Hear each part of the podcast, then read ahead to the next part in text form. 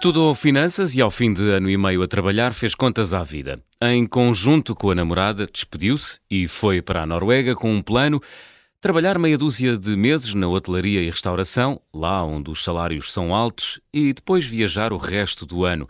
Assentaram arraiais nas ilhas Lofoten, no norte da Noruega, terra de pescadores de bacalhau. Então e as viagens? Sim, houve, senão não estaria aqui hoje. América do Sul, Sudeste Asiático, Portugal, Noruega de bicicleta. Recentemente transformaram, ele e a namorada, uma carrinha em autocaravana e o processo correu tão bem que montaram um negócio. A quem desejo, desde já, boa sorte, que corra sobre rodas. Bem-vindo, Miguel Neves. Obrigado, obrigado pelo convite. Ora, essa. Oh, Miguel, porquê ir viver e trabalhar para as ilhas Lofoten? Uh, foste com a Cláudia atrás do bacalhau? Isso é normalmente me costumam perguntar. Ah, é? Uh, é logo a pr primeira pergunta é sobre o bacalhau. É. E, não, Eu não sou nada original então. Uh, eu percebo, eu percebo, é o que acaba, é o que acaba, é o que todos nós recebemos de lá, é o bacalhau, uhum. é a pergunta que me fazem. Não, a Noruega, a Noruega foi uma escolha quase que aleatória.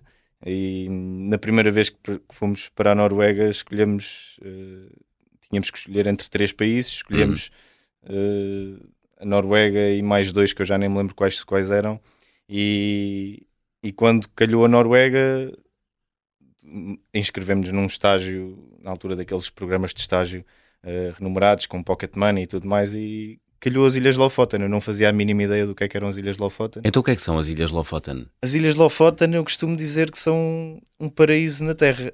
É, é algo que eu não consigo bem explicar por palavras, acabou por... Uh, eu, normalmente o que eu digo para perceberem que, o quão bom é, é que fui para lá 3, 4 meses e acabei por voltar 5, 6 vezes e agora, se tudo correr bem, de voltar todos os anos eh, a levar pessoas a conhecer as ilhas. Hum. E, e, e, é isso, tem tudo que, tem tudo que, o que eu gosto, tem tudo o que me atrai, que é montanha, mar, uh, trilhos, uh, portanto...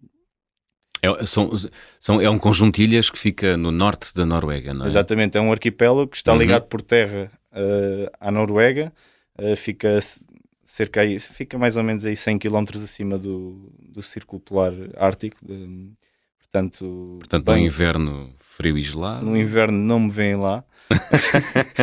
eu tento fugir um bocadinho antes. Sim. Um, fico ali mais ou menos para a altura em que, em que as auroras aparecem. Quando hum. elas aparecem, começa a ficar frio e eu venho-me embora. Ok. Então já, já viste as auroras boreais lá na, nas Ilhas Lofoten? Já, já. Foi durante se calhar dois, três meses, uh, tenho que dizer que era muito difícil dormir, porque ninguém queria ir para a cama e era sair à porta de casa, olhar para cima e estavam auroras por cima de casa, dificilmente conseguia, conseguia ir deitar-me. Uh, estávamos virados para norte nas ilhas uhum. uh, e, e, é, um, é o sítio perfeito para as ver quando está bom tempo, quando não está bom tempo, pronto. Que privilégio! É verdade, é verdade. Sítio mágico esse. Olha, hum, como dizia na introdução, tu e a tua namorada escolheram, enfim, ir viver para a Noruega, este, escolheram este registro de vida que é trabalhar lá uns meses e depois uh, viajar o resto do ano. Qual foi a primeira viagem que realizaram com as coroas angariadas na Noruega, Miguel? Olha, a primeira foi, foi logo a seguir em 2018, se uhum. não me uhum. engano, fomos, fomos para a América do Sul durante um mês. Um, como de costume, íamos sem grande plano, marcámos um voo de ida para a Argentina, para Buenos Aires e um voo de volta de Bogotá. Uh, não sabíamos o que é que íamos fazer pelo meio. Uh, mas ficámos Partiram lá. à aventura então? Sim, fomos de mochila às costas. Fui eu, a Cláudia e o pai da Cláudia. Ah, uh, que também é um grande viajante. Que também é um grande viajante e foi connosco também de mochila às costas. Portanto, foi fácil. Foi, foi, foi, fácil, foi fácil irmos para lá e decidirmos ir. Já estávamos num. Era o que queríamos fazer, estávamos nesse registro já. Uhum. E, e seguimos para a América do Sul. Ficámos lá um mês e ficámos a desejar estar lá dois ou três anos e havemos de voltar certamente. É, é verdade. Correu assim tão bem? Correu porque eu, eu, eu gosto muito de pensar que tenho dois sítios, dois sítios que já visitei que para mim são estão para, estão para mim no meu top que, que é a Patagónia e as Lofoten. As Lofoten têm um sentido muito especial para mim, para além da maravilha que são. Uhum. E, e a Patagónia, porque eu estive lá quase 15 dias, só, só, só 15 dias. Uh, fiz muitas caminhadas, subi, muitas, subi montanhas, uh, vi, os parques, vi alguns parques naturais, vi, vi muitas coisas. Foi, parece que foi tudo muito rápido, aconteceu uh -huh. tudo muito rápido em 15 São dias. paisagens que se assemelham um pouco ou não? A Patagónia uh, e as ilhas Lofoten no norte da Noruega? Em montanha, sim, mas a Patagónia é muito mais aberta, um, quase com um horizonte que tu não, não vês o fim. Às vezes vais numa estrada uh, e tu olhas, vais numa estrada sem fim mesmo, uhum. olhas para a frente, entras em planaltos, neste caso nas Lofoten não o tens, estás sempre à, à, à altura do mar uh, e tens as montanhas a sair quase que a nascer do mar ali diretamente uhum. uh, e na Patagónia às vezes apanhamos planaltos sem fim, onde não consegues sequer ver o fim da estrada e estás se calhar duas horas sem chegar a uma cidade e quando chegas a um, aquilo que esperas ser uma cidade é uma bomba de gasolina com três ou quatro casas sem teto isso. portanto que nos aconteceu várias vezes ah. e tem muita montanha mas difere muito difere muito nesse, nesse, nesse prisma as Lofoten é tudo muito mais próximo às montanhas, em uhum. cada canto há uma montanha para subir e tudo mais. Conta-me o itinerário dessa primeira viagem pela América do Sul. Portanto, nós aterramos na, na Argentina, marcámos logo um voo para, para Calafate, para a Patagónia, um, e tínhamos a vontade de, para além de subir, fomos ao Parque Nacional das Torres del Paine, um, queríamos ir ver o glaciar, fomos ao Perito Moreno, uh, andámos também pelo Fitzroy e, claro, alugámos um carro, era tudo muito era tudo muito mais barato do que é agora. Agora também não sei lá como, como é que estão os preços, mas era uhum. tudo muito acessível e alugámos um carro e fomos uh, e fomos seguimos a ruta del fim del mundo, como uhum. chamam, e fomos até Ushuaia, ah. que é a ah. cidade, penso que mais a sul do mundo, se do não me engano, a maior mais a sul do mundo. Talvez possa posso estar aqui a dizer algo mais neira, mas é, penso é. que sim, penso que sim. É? é. E, e pronto, e foi, e foi aí que começámos. Fomos a Ushuaia, voltámos para cima e já que tínhamos um voo em Bogotá, queríamos muito ficar na Patagónia, mas tínhamos um voo em Bogotá, portanto seguimos, seguimos para cima, fomos para o Peru. Um, no Peru uh, fomos diretamente para Cusco, uhum.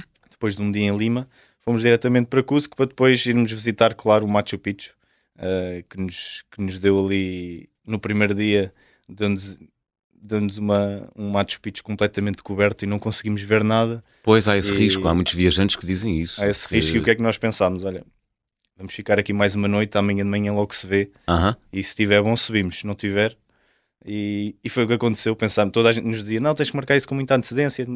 E nós no dia de manhã fomos ao office deles, uh, perguntámos se dava para subir, se havia bilhetes. Então subimos uma segunda vez e tinha, tivemos tudo aberto para nós e quase 100 pessoas, na verdade. Uh, fomos muito cedo e, portanto, foi, foi uma maravilha. Subimos duas vezes o Machu Picchu. Uh, uma em que não vimos nada e a segunda em que tivemos ali um panorama bestial, uh, como toda a gente já como toda a gente sabe e conhece. É um local tão mágico quanto parece ser nas fotografias que nos chegam do Peru? É, é se calhar ainda mais. É dos poucos sítios que eu conseguiria. É dos, não é dos poucos sítios, mas dos poucos sítios que eu já visitei que que se cria tanta expectativa e ou seja, há sempre aqueles sítios turísticos em que é criada tanta expectativa que depois uhum. chegas lá e às vezes não é, ou porque tens muita gente à tua volta, ou porque por alguma razão não é aquilo que estavas à espera, mas é sem dúvida, sem dúvida maravilhoso como, como a expectativa cria e como, Portanto, dúvida. não te sentiste defraudado? Nada, nada. Fui, fui as duas vezes e se tivesse sido a terceira também não me importava. Tinha subido mais uma vez. Uhum. Portanto, Patagónia, Peru, Peru, e depois, depois do Peru seguimos para o Equador, uh, onde tivemos cerca de 8 dias, 8, 9 dias. Uh, fomos visitar o vulcão Cotopaxi, uh, fomos a Banhos. Em Banhos é uma cidade muito virada, é próxima da selva, muito virada para, para desportos radicais. Uhum. E foi lá que passámos a véspera de Natal de, e o Natal 2018. E no Peru? No, em, no Equador. No Equador, no Equador, em, desculpa. Em banhos. Em banhos. Em banhos. E... e como é que celebra o Natal em banhos Nós no, no fomos, Equador? Fomos os três jantar fora. Foi? na véspera, na véspera comemos, comemos uma comida na... comemos lá em banhos, num, num restaurante muito giro. Não comeram bacalhau? não comemos bacalhau, mas tínhamos camisolas. Tinha, eu lembro-me que tínhamos os três uma, tínhamos uma camisola de Natal vestida, já não lembro qualquer, qualquer coisa assim com uma rena ou qualquer uhum. coisa assim. E, e, pronto, e celebramos assim a nossa véspera de Natal. E, e o nosso dia de Natal foi celebrado a fazer rafting uh, num, num, rio, num rio que diziam eles, também não sei, que, que, é muito, muito procurado e muito bom para fazer rafting. E portanto foi uma aventura maravilhosa em que só caímos, acho eu, na última vez e acho que o guia fez de propósito para nos mandar a água, porque ah, também não ah. tinha piada fazer pois, ter claro. aquilo tudo sem, sem cair, portanto... Foi um, banho, um banho abençoado para, foi, foi, foi, para, para, fechar a atividade.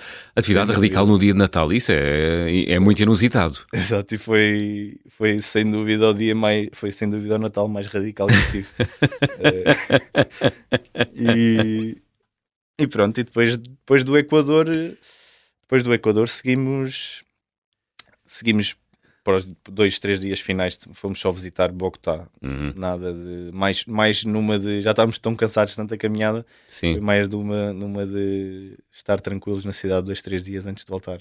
Se bem que não é uma cidade muito tranquila, pois não? Bogotá. Não é, não é muito tranquila, mas eu vou-te ser sincero, nós passeámos e fomos, maioritariamente saímos do hotel à procura de comida. Uh, e pouco mais. Foi? Passeámos nas ruas, estivemos lá a passear, mas estávamos. Foi aquela já fase final de uma viagem tão intensa e se calhar numa coisa, numa viagem que se, se podia ter feito em 3, 4 meses, espaçadamente. Carregámos ali tanta coisa num mês uhum. que soube muito bem aqueles dois dias em Bogotá em que passeámos pelas ruas ali uhum. perto do hotel, fomos comer comida típica e foi mais para, para desanuviar propriamente. Portanto, foi uma viagem muito condensada. O, o que, onde, onde, é, onde é que tu, onde é que na América do Sul tu hum, despenderias mais tempo se, se, pudesses repetir essa viagem, Miguel? Cert, certamente que eu tenho, provavelmente para o ano que vem vamos lá voltar. Boa. E a Patagónia, sem dúvida, sem dúvida, é o sítio onde eu vou voltar. E se tudo, se tudo, se tudo correr bem, provavelmente um, até pensamos em estar por lá uma temporada, seis meses, talvez um ano para trabalhar e para viajar. Uhum. E te, queremos fazer a ruta 40 de bicicleta, ah. que, vai do norte da Argentina até o Ushuaia, uhum. quase o Ushuaia, e são 5 mil e tal quilómetros. Uh, portanto, essa é um, uma vontade que continua aqui bem, bem viva. Uh, portanto, havemos de fazê-la. Se não, se não fizermos já para o ano que vem, fazemos só ali uma parte da carrete, que é a carretera austral, não sei se uhum, conheces. Sim.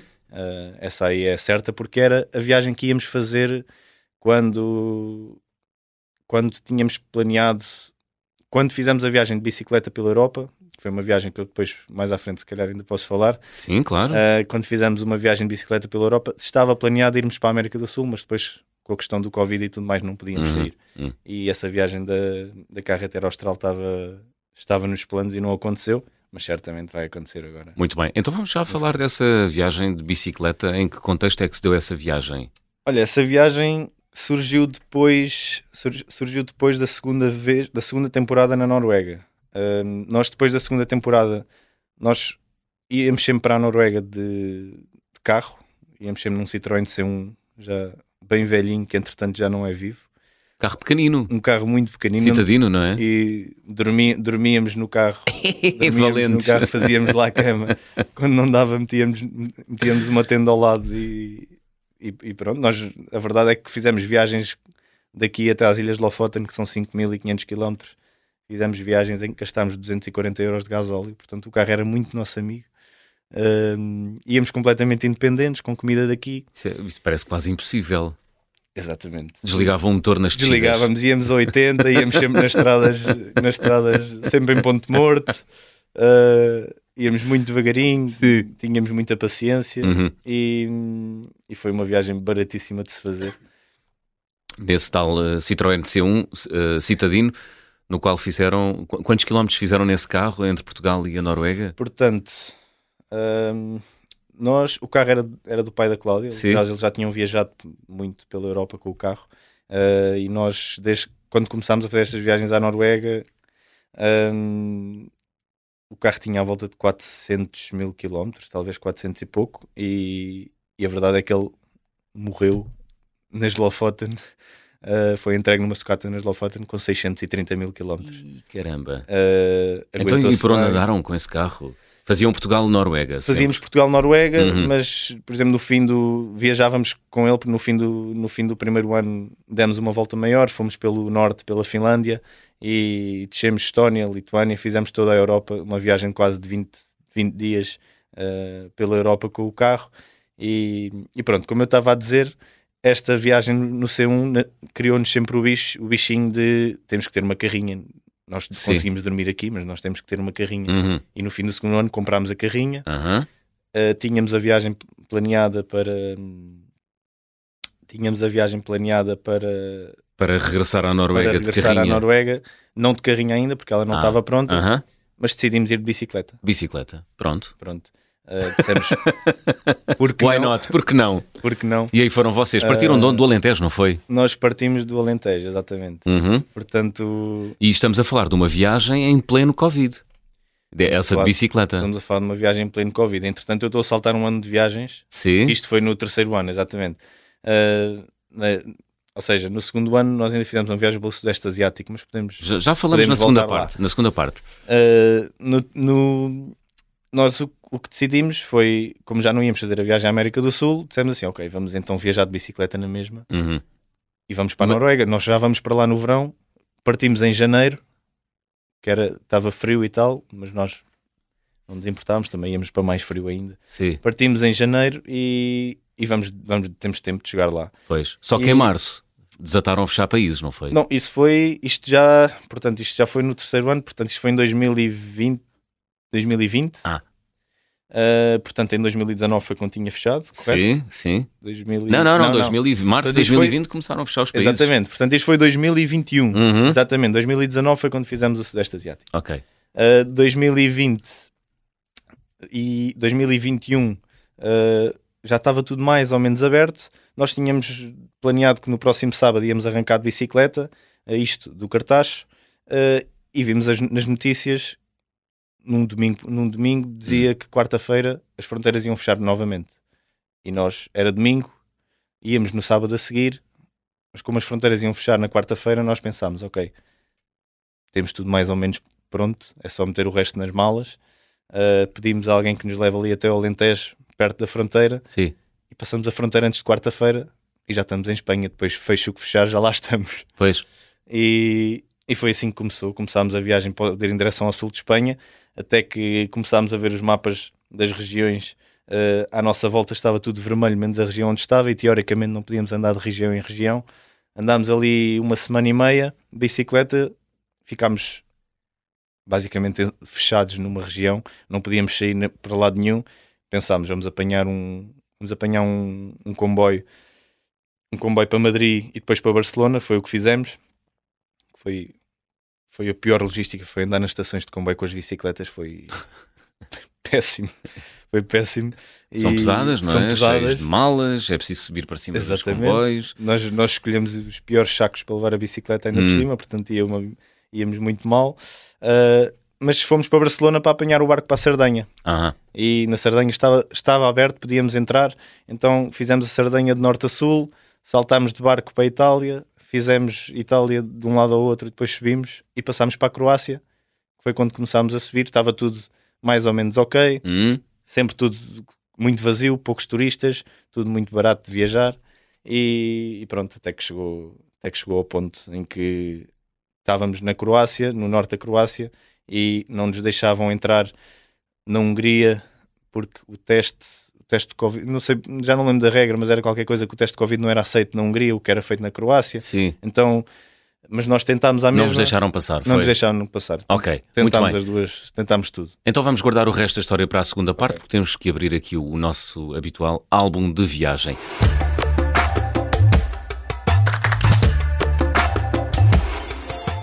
Miguel, guardas em casa algum objeto que tenhas trazido das tuas viagens?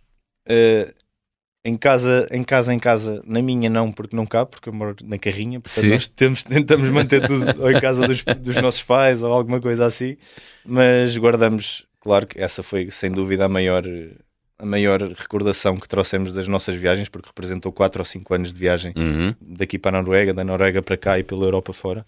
Uh, e, antes de deixarmos o C1 na sucata, na Noruega, uh, tirámos-lhe a matrícula, perguntámos ah. se podia ser, tirámos a matrícula e trouxemos e está pendurada na parede. Muito bem. Uh, sabes a matrícula de cor? Sei que é HL. Nós chamávamos de HL, portanto eu sei HL. que é HL. Ela está lá, não é? Ela está lá pendurada e é guardada, é claramente a maior recordação que temos Muito bem. das viagens, até porque não compramos assim muita coisa quando vamos em viagem, uhum. tentamos, tentamos não Ser poupadinhos. Exatamente, exatamente, Muito bem. Final da primeira parte das conversas do fim do mundo desta semana. Estamos à conversa com Miguel Neves. Regressamos já a seguir a uma curta pausa. Até já.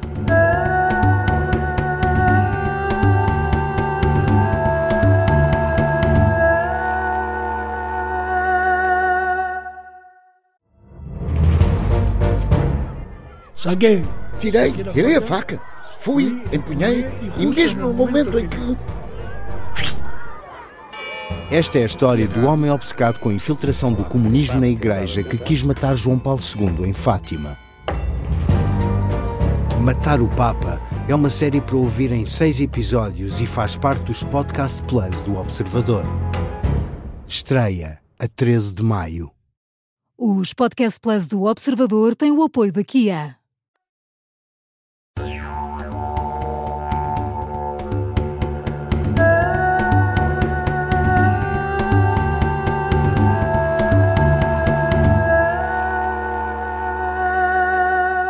Segunda parte das conversas do Fim do Mundo, esta semana com Miguel Neves. O Miguel uh, estava a contar-nos na primeira parte uh, o porquê de ter ido para a Noruega, o porquê uh, de ter escolhido este modo de vida de trabalhar na Noruega uns meses e depois dedicar o resto do ano a viajar. Já nos contou um pouco da sua viagem que fez pela América do Sul. Contou-nos que fez muitas viagens num carro citadino entre Portugal e a Noruega, ao ponto até de Miguel do carro ter morrido lá na Noruega, carro, não foi? O carro não tinha mais condições para andar. Sim. E estavas a contar, estavas-nos a contar a tua viagem que realizaste com a tua namorada, a Cláudia, do Alentejo para a Noruega. E com o pai da Cláudia. E com o pai da Cláudia. Uh, em plena pandemia e quando chegaram à Hungria eles não aceitaram os documentos emitidos pela Croácia e como é que atravessaram a Hungria? Nós fomos, fizemos 30 km para a Hungria, uh -huh. à fronteira, e eles riram-se na nossa cara. No momento em que não chegava ninguém à fronteira, chegam três portugueses de bicicleta que diziam que apresentaram um contrato de trabalho da Noruega e que diziam que iam para a Noruega e estavam de bicicleta na Hungria. E eles riram-se na nossa cara, claro. Disseram aqui não passam, é completamente impossível. Sim. E então nós agarrámos as bicicletas, fizemos mais 30 ou 40 quilómetros e fomos tentar a fronteira ao lado, que era a fronteira da Eslovénia. Hum.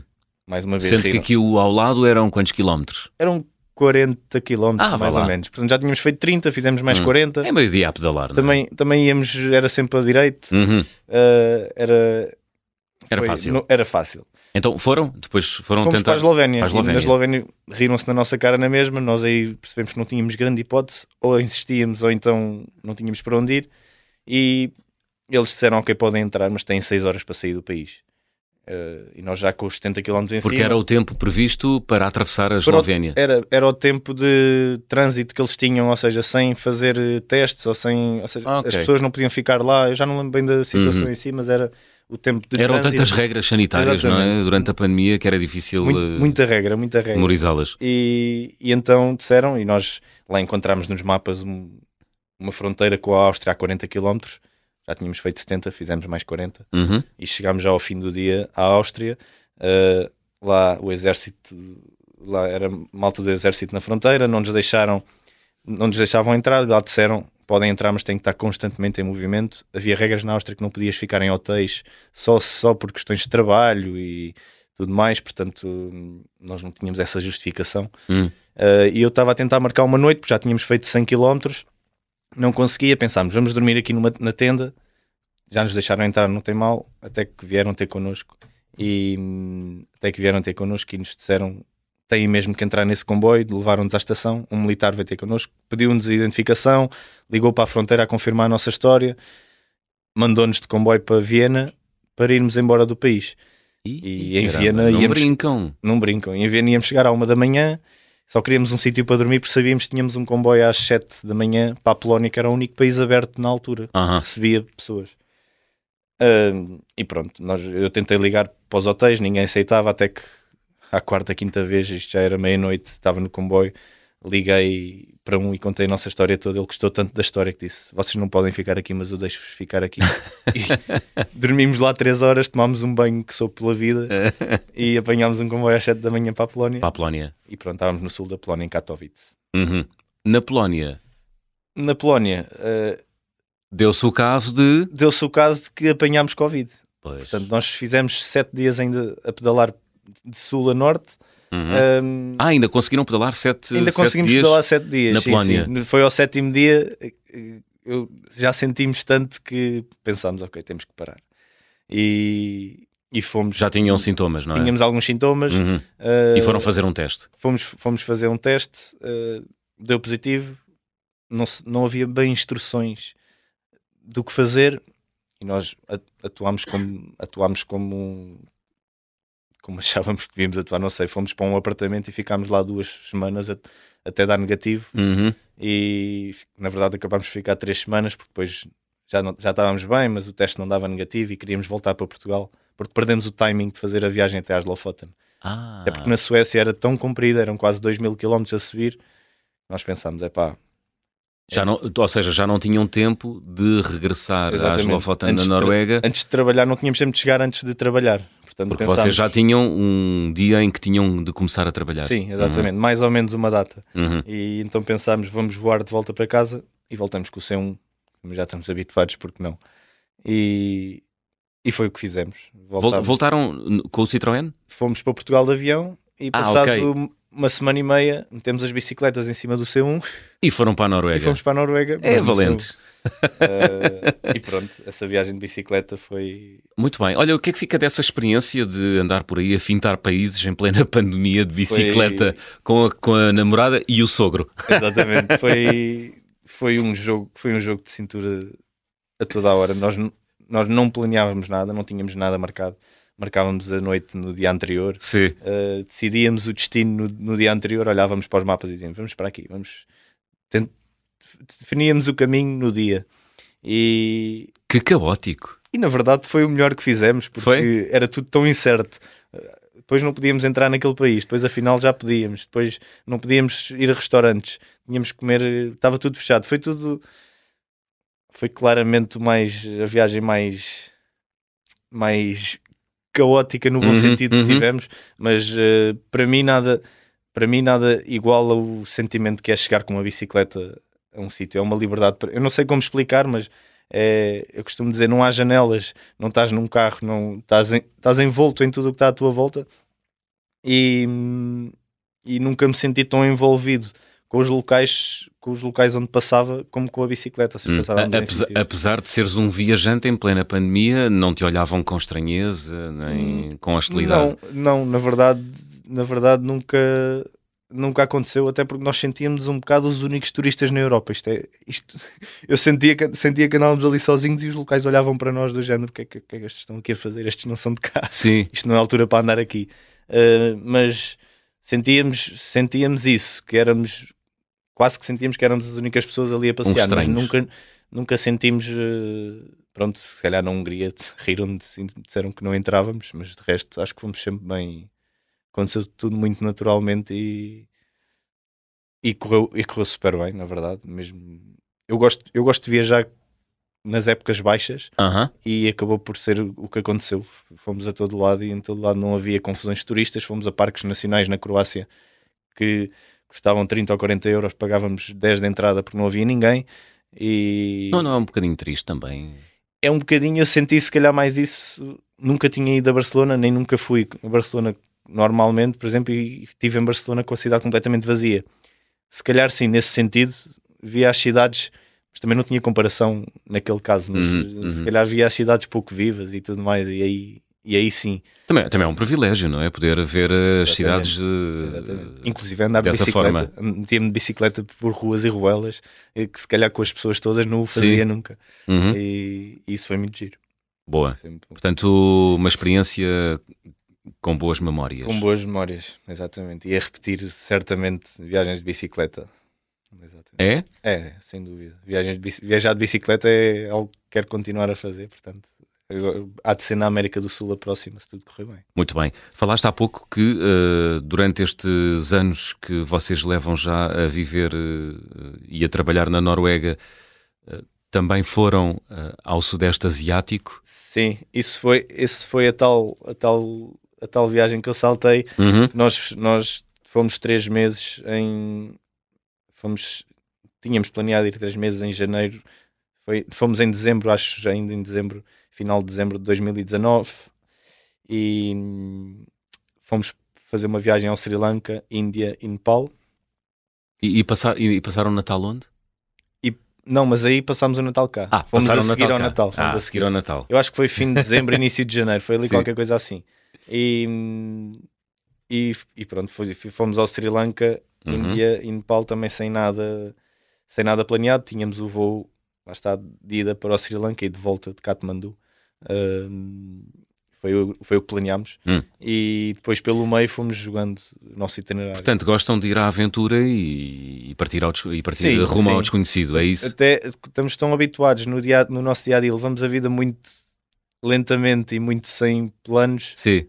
Às vezes gostava de estar mais organizado, mas, mas O que é que isso quer dizer? às vezes dava jeito de estar um bocadinho mais, mais organizado no sentido de Sim. ter, ter as coisas planeadas, mas no fundo o viver nesta, entre aspas, in- instabilidade Aham.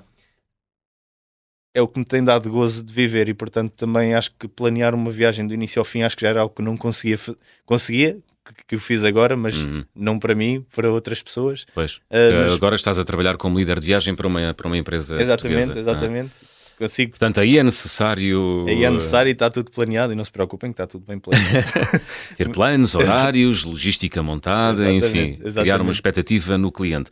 Mas quando é para ti, é para ir à aventura. quando é para mim gosto, gosto de ir gosto de ir ir em frente Uhum. ah, se Então, e houve surpresas no Sudeste Asiático? No Sudeste Asiático houve a, a maior surpresa. Nós não tínhamos planos para o Nepal até quatro dias antes de ir para o Nepal Uhum. e começámos a ver, a pesquisar na net o que é que poderíamos fazer, treks ou alguma coisa parecida e pensámos, ok, vamos fazer o, vamos fazer o circuito do Annapurna. E no dia a seguir lembrámos de ir ver a meteorologia, como é, que estaria, como é que estaria a meteorologia lá e percebemos que iam estar à volta durante a noite, se calhar menos 8, menos 10. Uh, portanto, estamos a falar aos 3 mil, 4 mil metros de altitude, menos 8, menos 10 graus, e pensámos assim: nós temos estado no Sri Lanka de t-shirt com 30 graus e na Índia a mesma coisa, e não temos sequer um casaco. e queremos ir fazer o circuito do Annapurna. Toca a pesquisar e em Nova Delhi acontece que há uma Decathlon, Uhum. pronto, que acabou por ser a nossa melhor amiga, Uma loja de desporto. uma loja de desporto Uhum. com coisas para pa montanha. Comprámos umas botas, uns casacos, eh, umas coisas térmicas e tal, assim, muito improvisado. E, e pronto, e seguimos para o, para o circuito do Annapurna. Fizemos ainda seis dias de circuito, até que percebemos, aí à sexta noite, eh, percebemos que não.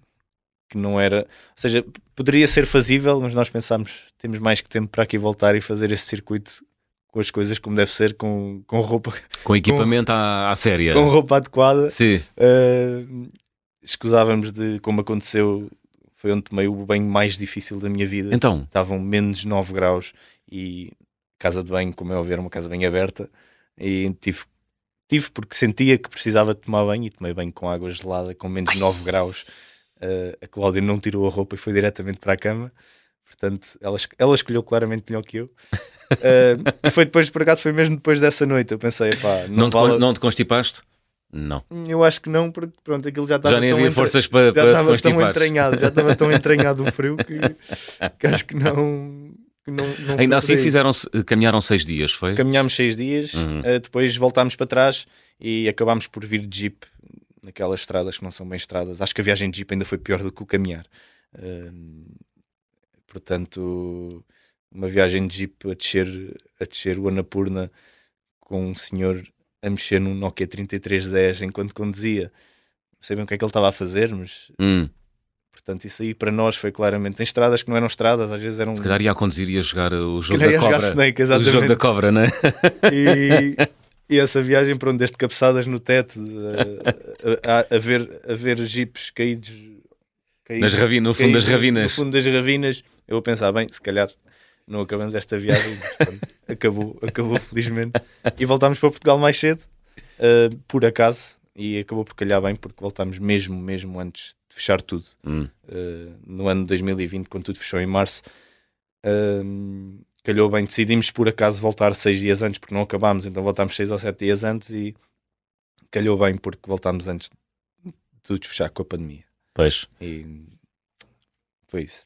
Mas conta-me eh, o que é que viste no circuito dos Anapurnas? No circuito do Ana, dos Ou Anapurnas. do Anapurna? Não, dos Anapurnas, porque eles são muitos, são Ah. vários Anapurnas, na verdade. Uhum. Um, foi.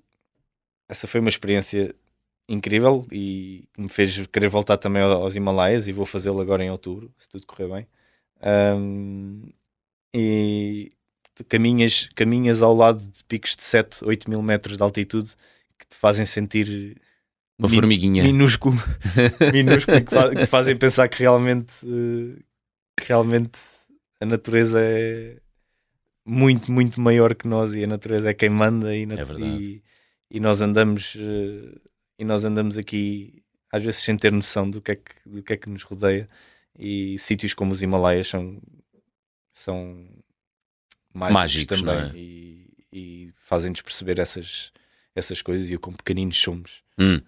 Eu tenho alguma curiosidade, nunca lá fui, aqui me confesso. Ah, as imagens que chegam são sempre de montanhas eh, lindas, bicudas, eh, Tens para- ir, ir, com cumes brancos e um céu azul. Nem sempre é assim, pois não. Nem sempre é assim, às vezes dói. Dói, dói o Às quê? vezes dói andar, andar com, Tá com tudo o tapado. vento. Com... Ah, o vento. Sim, sim, sim. E, e é, e é como tudo, ou seja, as viagens nós acabamos por, por, por às vezes tender a mostrar as fotografias aos amigos e a partilhar isto e aquilo das, das paisagens bonitas, Uhum. mas eh, tal como nas Lofoten, nos Himalaias e tudo mais, é, às vezes ventanias loucas eh, que também fazem parte e na verdade, na verdade é, é tão, é, às vezes é tão ou mais bonito do que um dia de sol. Um, e porque, porque, Porque, é, aí- porque é desafiante. É desafiante e porque também estás estás a assistir estás a assistir eh, estás a assistir à, à natureza eh, na forma mais pura que Hum. podes assistir. Eu No lembro-me seu estado bruto. no seu é? estado bruto. Eu lembro-me eu lembro de passar noites, noites na Noruega, na janela de casa, Hum. a comer cereais e a ver as ondas a bater no pontão e a passar por cima da casa quase. Foi onde o mar estava louco, com ventanias, eu já nem sei a velocidade do vento, não faço a mínima ideia, mas eh, e isso eram espetáculos. Hum. Portanto, eram- Isso faz aumentar o respeito, não é? faz aumentar o É? respeito. É, e Que se tem pela natureza. Muito, muito. E eu já tendo muito. ando muito, ando muito na montanha Uhum. e, e, e tendo muito. E muitas vezes volto para trás a meio caminho porque, porque também não sei que não sou mais que a montanha, ou seja, muito menos, aliás. E, e respeito, tendo a respeitar muito. Portanto, quando temos que voltar para trás, voltamos para trás. É também um ato de humildade, não é? É, exatamente. Temos que perceber quando é que. Quando é que é O nosso limi- tempo o de estar lá é? ou quando não é o nosso tempo de estar lá. Às vezes a montanha não nos quer lá e nós, Claro. nós voltamos para trás. É o nosso limite e também o limite da natureza, não é? Sim, exatamente, exatamente. E, e- e pronto, nos Himalaias por acaso tivemos alguma sorte hum, com, com o tempo, mas não com a temperatura. Portanto, não, não tivemos grandes tempestades, mas a temperatura realmente estava a menos 8, menos 10 e estávamos a caminhar e passado 5 minutos tínhamos as mãos e os pés congelados e não conseguíamos mexê-las e tínhamos, tínhamos que fazer algo, não sabíamos bem o quê. Portanto, acho que fizemos bem também. Nesse caso foi um caso em que nós fizemos bem, voltámos para trás, percebemos, ok, não é a altura de fazer isto, Claro. há de haver outra altura. Muito bem. Miguel, estamos a chegar ao fim. Vamos fazer check-out. Força. Vamos embora. Então vou pedir-te para completares as habituais frases. Na minha mala vai sempre. Uh, roupa para correr na montanha. Ah. Equipamento boa. para correr na montanha. Isso aí eu às vezes vou para um sítio e é a única coisa que levo na mala é roupa de corrida. Só isso. É, porque uma troca também, uma troca de roupa chega e Hum. às vezes vou dois, três dias, levo se calhar duas trocas ou três para correr e levo uma, uma t-shirt para trocar. Vai trocar. A viagem com mais peripécias que realizei até hoje? Foi sem dúvida a de bicicleta em, pleno, em plena pandemia. Pandemia. Uhum. O carimbo de passaporte ou visto mais difícil de obter? Uh, está a ser agora para a Índia.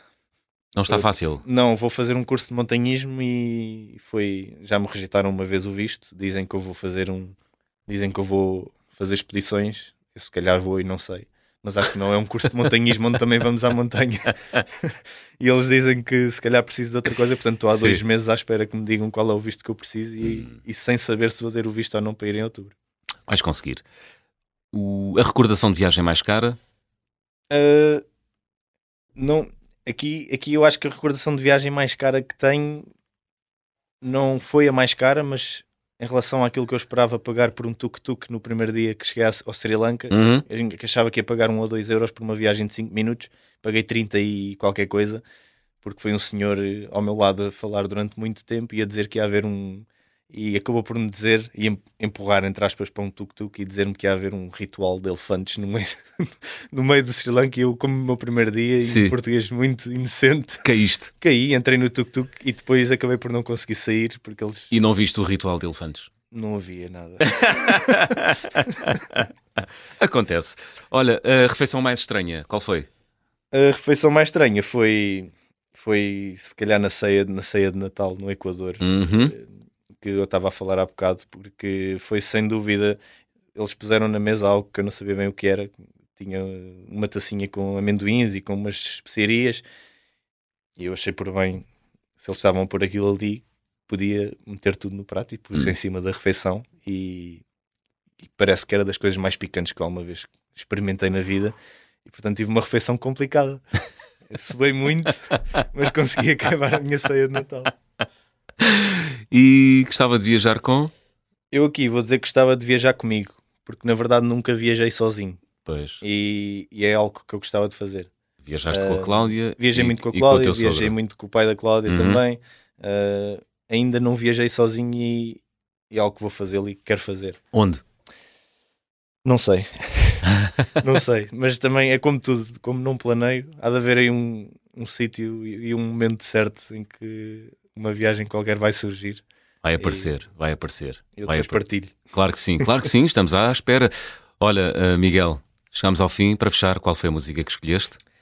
Uh, eu escolhi uma música que nos acompanhou que nos acompanhou na viagem, que era quase um ritual ao lado do café, uhum. do café obrigatório para começarmos a conduzir no Citroën C1 em direção à Noruega, que é o Think About Things, uh, que é, assim, é uma música que nos alegrava e que nos punha a cantar e de vidros abertos e logo pela manhã ainda com sono hum. quando bebíamos o café e foi sem dúvida a viagem que, a, a, música que marcou a viagem. Música em inglês, mas cantada por uma banda islandesa, islandesa. cujo nome eu não, não me atrevo a pronunciar. Eu, eu também não. Tu eu, também não. Eu, também não. Eu digo só o nome da música normalmente. Como, há bocado, como sabes, não, não, não, não te consegui dizer Sim. o nome da banda hum. uh, e pronto, já percebeste porquê. Muito bem. Uh, tem imensas uh, consoantes e algumas vogais. Eu não vou dizer isto. Miguel, foi um. Acho que toda a gente pode procurar depois. Dá, dá para tentar ler. Miguel, foi um gosto. Obrigado. Obrigado, obrigado pelo convite. Think About Things, música de fecho da conversa do fim do mundo desta semana. Estamos de regresso de hoje oito dias. Sejam bons e boas viagens.